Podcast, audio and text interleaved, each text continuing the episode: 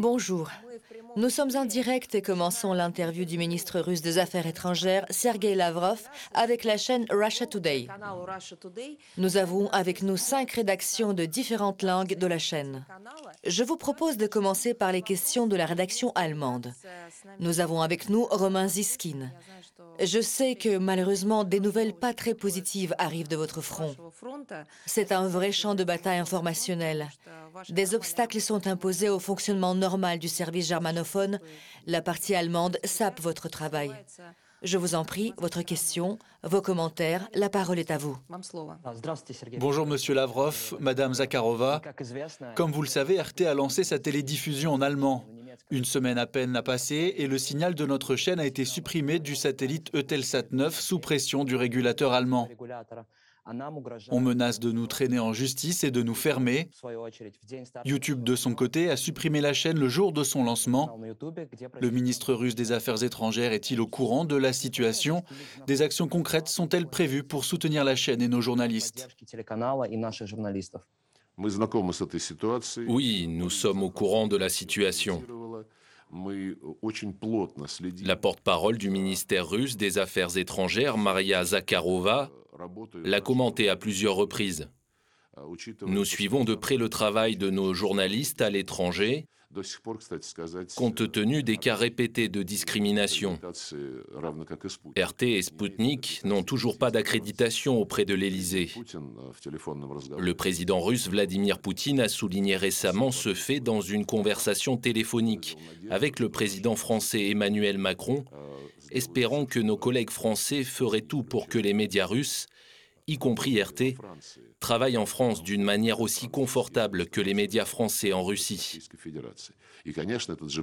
Nous voulons que ce même principe soit appliqué à l'égard de RT en Allemagne et à l'égard de n'importe quel autre média russe étant discriminé à l'étranger. Le cas de l'Allemagne est scandaleux. Dès le début, les autorités allemandes ont tout fait pour créer une image négative de la chaîne dans la société allemande et auprès des structures officielles. Malgré les tentatives des responsables officiels de prendre du recul quant aux actions des régulateurs. Il y a d'abord eu des tentatives de bloquer les services bancaires. Ensuite, il y a eu un refus d'enregistrement, l'interdiction au Luxembourg. Désormais, nos collègues en Serbie ont enregistré la chaîne RT en allemand en conformité avec la Convention européenne sur la télévision transfrontière dont l'Allemagne fait partie. Il faut la respecter. Ils vont apparemment mettre la responsabilité sur les réseaux sociaux, sur YouTube, disant que c'est leur initiative personnelle, qu'ils ont prétendument leurs propres critères et que le gouvernement n'a rien à voir avec cela. Si, il a tout à fait quelque chose à voir avec cela. Car l'Allemagne avait signé et s'était chargée de respecter toutes les obligations l'engageant à assurer la liberté d'accès à l'information. C'est à l'État sur le territoire duquel a lieu cet arbitrage, et pas à YouTube, qu'incombe la responsabilité de mettre fin à cela. La discrimination visant les médias russes a cours depuis des années. Nous avons souvent eu la tentation de répondre de la même manière par des actions réciproques. Mais jusqu'à récemment, dans cette situation, nous étions sûrs de ne pas vouloir suivre la même voie d'asphyxie de la presse et des médias, comme le font nos partenaires occidentaux. Mais tout comme dans le cas de la sécurité de la Russie qu'il faut assurer, la patience a ses limites. Je n'exclus pas que, si cette situation inacceptable se poursuit, nous serons obligés de répondre. Maria Starostina de la rédaction espagnole, à vous la parole. Bonjour Madame Zakharova, Monsieur Lavrov. Ma question porte sur notre région. Nombre d'événements d'importance ont eu lieu en Amérique latine cette année. La récente élection au Chili a par exemple été remportée par le représentant des forces politiques de gauche, Gabriel Boric. Il y a aussi eu la victoire de la gauche au Honduras. La gauche a également gardé le pouvoir au Nicaragua et au Venezuela. Mais en même temps, les États-Unis continuent de considérer cette région comme leur zone d'intérêt. Le changement de cap politique dans ces pays est-il, selon vous, un signe que l'Amérique latine devient plus indépendante d'un point de vue politique ou, comme le croient les Américains, la région restera sous leur patronage, que c'est leur ventre mou et qu'elle restera guidée par les règles établies par les États-Unis dans l'esprit du récent Sommet pour la démocratie? Depuis ces dernières 50-60 ans, voire plus, l'Amérique latine a subi des changements dans le paysage politique, en alternant entre la gauche et la droite. Il y a désormais une nouvelle vague d'arrivée au pouvoir de forces saines, orientées sur la nation. Je pense que cela reflète la tendance générale de défaite grave du projet néolibéral. Je voudrais souligner la chose suivante. La Russie n'a jamais modifié ses actions dans ses relations avec l'Amérique latine en fonction du gouvernement arrivant au pouvoir. Nous voulons développer l'amitié, la coopération mutuellement avantageuse avec les pays et les peuples, et non avec tel ou tel gouvernement en fonction de ses préférences politiques. À la différence des États-Unis, nous ne considérons pas l'Amérique latine comme un terrain de jeu géopolitique. L'administration américaine actuelle ne reproduit plus les déclarations de l'ancien conseiller à la sécurité nationale de Donald Trump, John Bolton, selon qui la doctrine Monroe est toujours la norme. Mais quand il s'agit des affaires politiques, ce cap, cette mentalité se fait toujours sentir dans la politique concrète promue par les États-Unis. Nous travaillons sans exception avec tous les pays et les organisations sous-régionales dans la région de l'Amérique latine et des Caraïbes. Pour la seule année dernière, j'ai eu des contacts avec mes collègues du Mexique, du Venezuela, de Bolivie, du Brésil, du Guatemala, du Nicaragua, du Honduras, de Cuba, du Belize. J'ai rencontré les représentants du système d'intégration d'Amérique centrale en marge de la session de l'Assemblée générale de l'ONU à New York. J'ai également eu une rencontre avec mon homologue argentin en marge du G20. Nous soulignons toujours que nous avons intérêt à avoir une coopération dépolitisée pour ce qui est des relations bilatérales. Concernant les structures et organisations multilatérales, nous allons, comme la majorité des pays d'Amérique latine, défendre les valeurs, les normes, les objectifs et les principes de la charte de l'ONU. L'année dernière, à l'initiative du Venezuela, a été formé le groupe d'amitié pour la défense de la Charte des Nations Unies.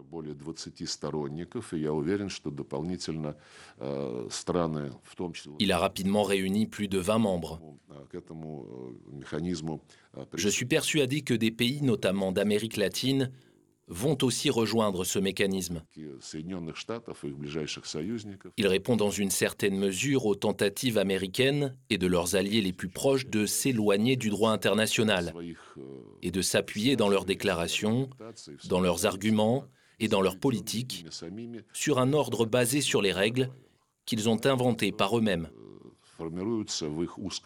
Ces règles sont formulées dans un cercle étroit où personne ne représente de point de vue alternatif, où il n'y a pas de discussion, ce qui implique que la vérité ne peut pas en découler. En même temps, je vois que l'administration actuelle des États-Unis commence à envisager ce qui se passe d'une manière un peu plus pragmatique. Elle commence à considérer d'autres actions à l'égard du Venezuela. Elle se rend compte petit à petit qu'il faudra tout de même mener un dialogue avec le gouvernement du président Nicolas Maduro, qui a réaffirmé son mandat après l'élection. La situation est similaire en Bolivie, où la vraie démocratie a été restaurée après des actions assez douteuses des précédentes autorités. J'espère que Washington reconnaîtra et comprendra la réalité d'un pays comme le Nicaragua.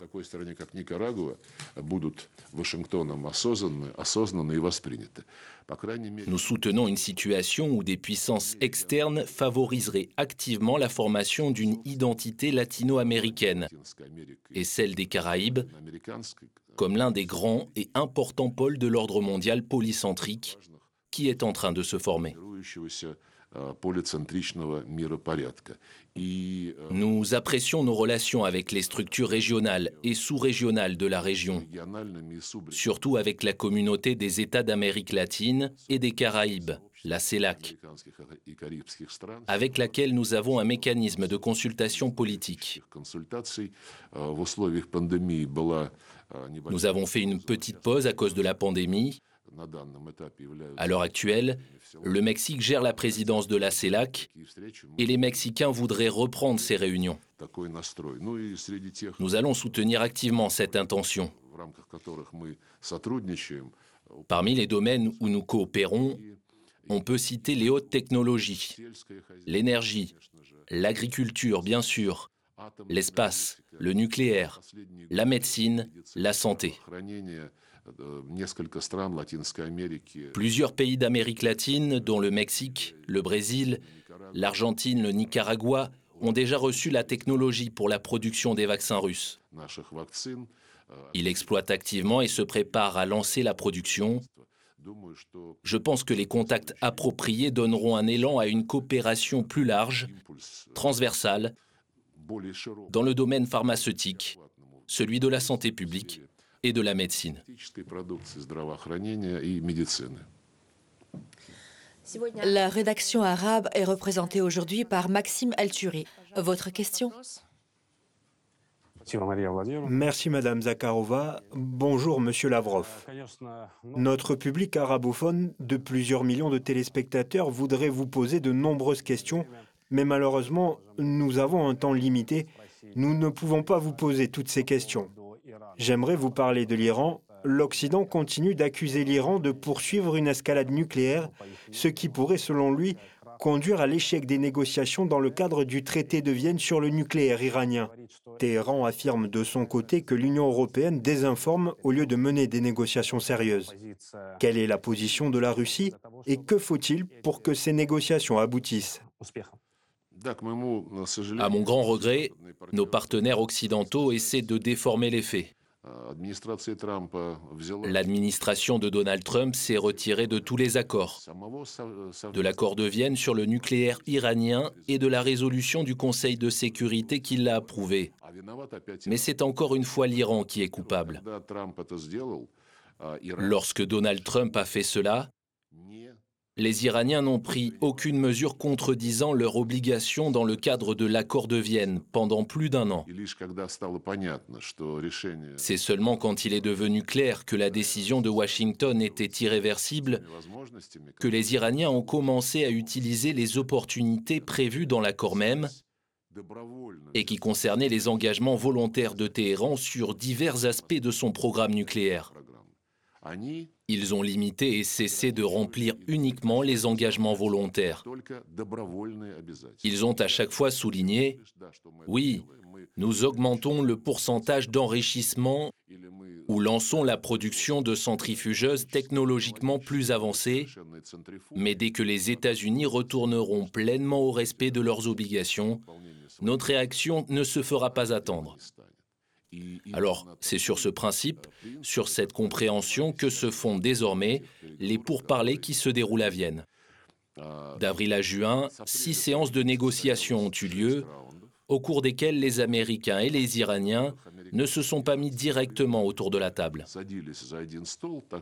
Ce sont le groupe de coordinateurs du service extérieur européen et les délégations chinoises, russes, françaises, allemandes et britanniques qui y ont travaillé.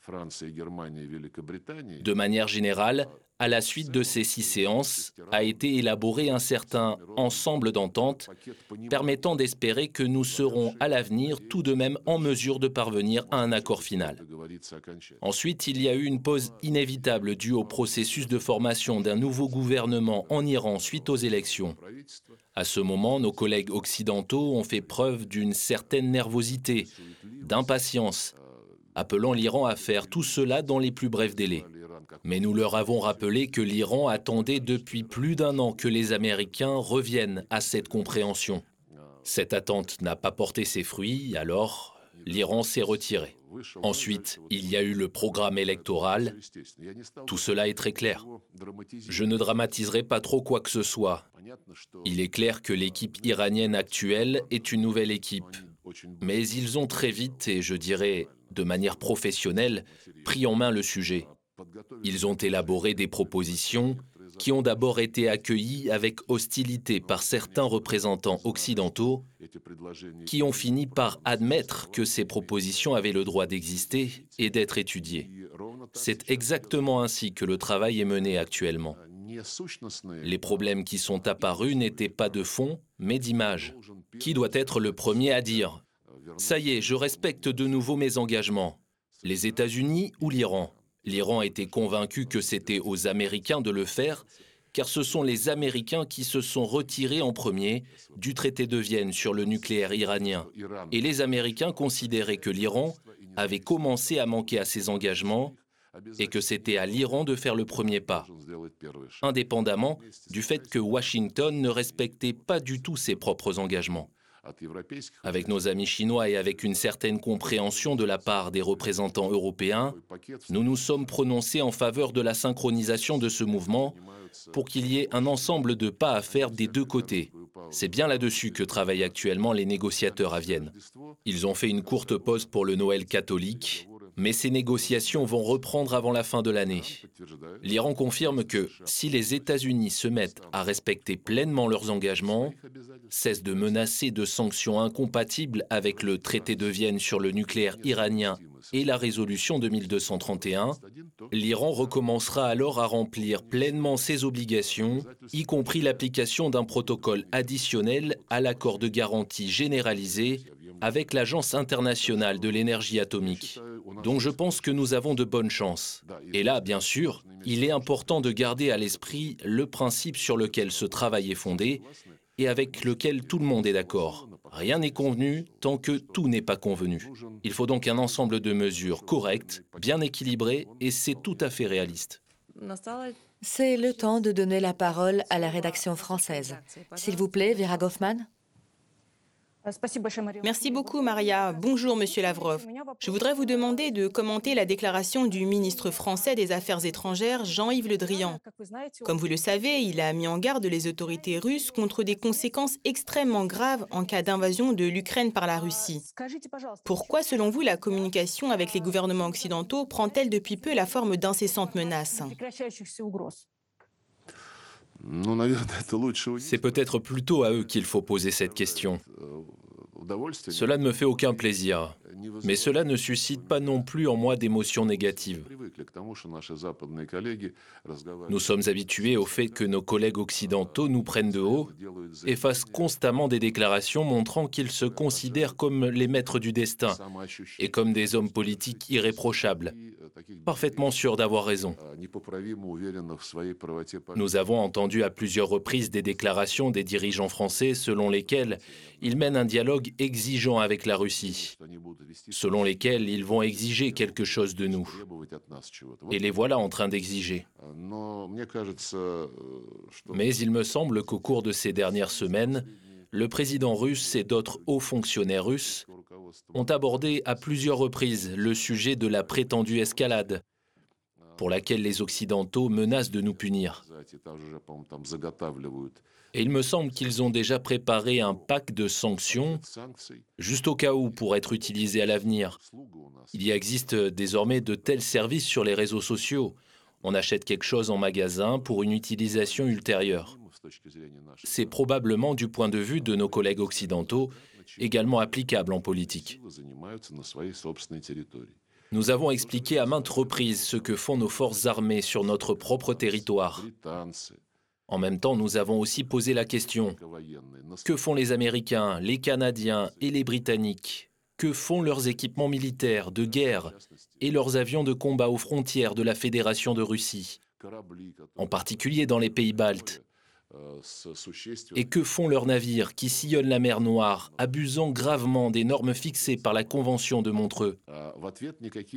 En réponse, nous n'entendons aucune explication intelligible, mais que des menaces, des menaces et encore des menaces. Je pense que, au lieu de menacer sans raison, nos collègues européens devraient assumer leurs responsabilités la France, dans ce cas avec l'Allemagne, doit bien sûr forcer Kiev à se conformer aux accords de Minsk et à ne pas détourner l'attention, comme Kiev essaie de le faire, en utilisant comme écran de fumée les accusations contre la Russie, selon lesquelles nous serions en train d'attiser la situation et sur le point de conquérir soit le Donbass entier, soit une partie du Donbass, soit toute l'Ukraine. C'est évident. De la même manière, Zelensky et son régime ne cessent d'attiser les tensions concernant la Crimée. Ce n'était pas le cas il y a quelques années. Il y a quelques années, les gens espéraient encore que Kiev serait en mesure de mettre en œuvre les accords de Minsk, ce que Zelensky avait promis en se portant candidat à la présidence. Mais quand il est devenu président, il a compris qu'il ne voulait pas, ou qu'il ne pouvait pas, ou que les néo-nazis et autres ultra-radicaux ne le laisseraient pas faire. C'est alors que, afin de détourner l'attention du fait qu'ils sont complètement incapables de mettre en œuvre les accords de Minsk, le sujet de la Crimée a immédiatement surgi comme principal symbole de la politique étrangère ukrainienne. D'où la plateforme de Crimée et tout ce qui va avec. Ce sont des paroles creuses, des paroles en l'air. Tout le monde le comprend très bien, y compris nos collègues occidentaux qui jouent avec ce jouet. Or, ce qu'ils devraient faire réellement, sans aucun jeu, c'est forcer Zelensky à se conformer à la résolution 2202 du Conseil de sécurité de l'ONU approuvant les accords de Minsk. Dans ces accords, il est clairement indiqué qui doit faire quoi et dans quel ordre. Il s'agit de Kiev, de Donetsk et de Lugansk. Amnistie, statut spécial, organisation d'élections avec les modalités convenues entre Kiev, Donetsk et Lugansk, et sous les auspices de l'Organisation pour la sécurité et la coopération en Europe. Et seulement après viendra le rétablissement du contrôle des forces armées ukrainiennes sur toute la longueur des frontières. À l'heure actuelle, il propose de faire le contraire. Vous nous laissez la frontière et nous verrons si nous mettrons en place une sorte de procédure d'octroi du statut spécial ou si nous aurons recours à d'autres solutions. Sur la politique d'État de la période de transition, c'est la proposition de loi dont le président Poutine a parlé à plusieurs reprises au président Emmanuel Macron et à la chancelière Angela Merkel, et hier également au chancelier Olaf Scholz. Elle a été déposée par le gouvernement ukrainien à la Rada. Ce projet de loi comporte une interdiction pour les autorités ukrainiennes de mettre en œuvre les accords de Minsk. Au lieu d'une amnistie, elle prévoit une épuration. Au lieu d'un statut spécial, une administration civilo-militaire sans aucune élection spéciale convenue avec cette partie de l'Ukraine, juste le rétablissement du contrôle sur les territoires occupés, comme il le déclare. Malgré les promesses des Français et des Allemands de dissuader Zelensky de promouvoir cette loi, ils l'introduisent déjà activement dans le processus législatif. Le Conseil de l'Europe a été sollicité à cet effet. La Commission de Venise leur a dit que tout allait bien. Il y a quelques commentaires concernant les aspects juridiques, mais la Commission de Venise n'a pas dit un mot sur le fait que ce projet de loi contredisait directement la résolution du Conseil de sécurité de l'ONU. C'est pour cette raison que je demande de manière insistante à mon bon camarade Jean-Yves Le Drian, à mes collègues allemands, J'ai rencontré Annalena Baerbock en marge du Conseil de l'Organisation pour la sécurité et la coopération en Europe. Elle s'est également montrée intéressée par la mise en œuvre des accords de Minsk. Comme on dit, c'est Dieu lui-même qui dit de s'en occuper. Cela leur permettra peut-être de se détourner de leurs préoccupations artificielles concernant une escalade inexistante. La rédaction anglaise, s'il vous plaît. Daniel, quelle est votre question? Merci. Je voudrais poursuivre le sujet évoqué par ma collègue de la chaîne française. Les médias occidentaux, comme vous le savez, continuent d'attiser les tensions concernant la crise ukrainienne. CNN, par exemple, parle depuis longtemps de milliers de soldats russes à la frontière ukrainienne. Vous avez déclaré à plusieurs reprises qu'un tel attisement constituait une opération spéciale et à cet égard, en novembre, la Russie a fait un pas sans précédent en publiant sa correspondance diplomatique avec la France et l'Allemagne. On a dit alors que cela avait été fait pour que la position de la Russie sur le processus de paix en Ukraine ne soit pas déformée. Dites-moi, cette publication a-t-elle produit l'effet escompté? Je suis sûr que cette démarche n'a pas été entreprise en vain. Je le dirais ainsi. Je n'essaie pas de faire appel à la conscience de qui que ce soit, de faire que qui que ce soit se sente honteux. Nous travaillons dans le domaine de la diplomatie. Les émotions ne sont probablement pas ici le meilleur des conseillers. Ce qu'il faut, comme le disait l'un de mes collègues, c'est un cynisme sain. Mais du point de vue du cynisme sain, les négociations en question sont très révélatrices. Elles réfutent complètement les affirmations précédant le fait que nous ayons révélé nos cartes, selon lesquelles la Russie bloquerait le travail du format Normandie de toutes les manières possibles. Ce n'est pas vrai. Nous sommes très inquiets que Kiev déforme et détourne les accords de Minsk. Je l'ai déjà dit en répondant à la question précédente, mais aussi que les Français et les Allemands, en tant que co-auteurs de ce document, en tant que participants au format Normandie, commencent à prendre à 100% le parti du régime ukrainien. Si auparavant, ils nous disaient que les accords de Minsk étaient incontestables et que tout le monde devait les respecter, désormais, lisez-le. Je ne me souviens pas à quelle date, le 12 octobre semble-t-il, il y a eu un sommet Ukraine-UE, au cours duquel il a été déclaré que la Russie devrait, et que Kiev faisait ce qu'il fallait, ce qu'il devait faire aussi bien au format Normandie que dans le cadre du groupe de contact. Récemment, le président Zelensky a rencontré les dirigeants allemands et français en marge du sommet du partenariat oriental à Bruxelles. Là, finalement, ils ont également exprimé leur plein soutien aux actions de Kiev concernant la mise en œuvre des accords de Minsk c'est que soit nos collègues ont reconnu leur incapacité à assurer la mise en œuvre de ce qu'ils avaient eux-mêmes élaboré avec nous, soit ils ont décidé de saper délibérément les accords de Minsk par complaisance envers le régime de Kiev. Chers collègues, merci beaucoup pour votre participation. Ainsi s'achève cette interview qui, à mon avis, ressemblait plutôt à une conférence de presse. Mais c'était très intéressant. Merci. Merci. Merci, merci à vous.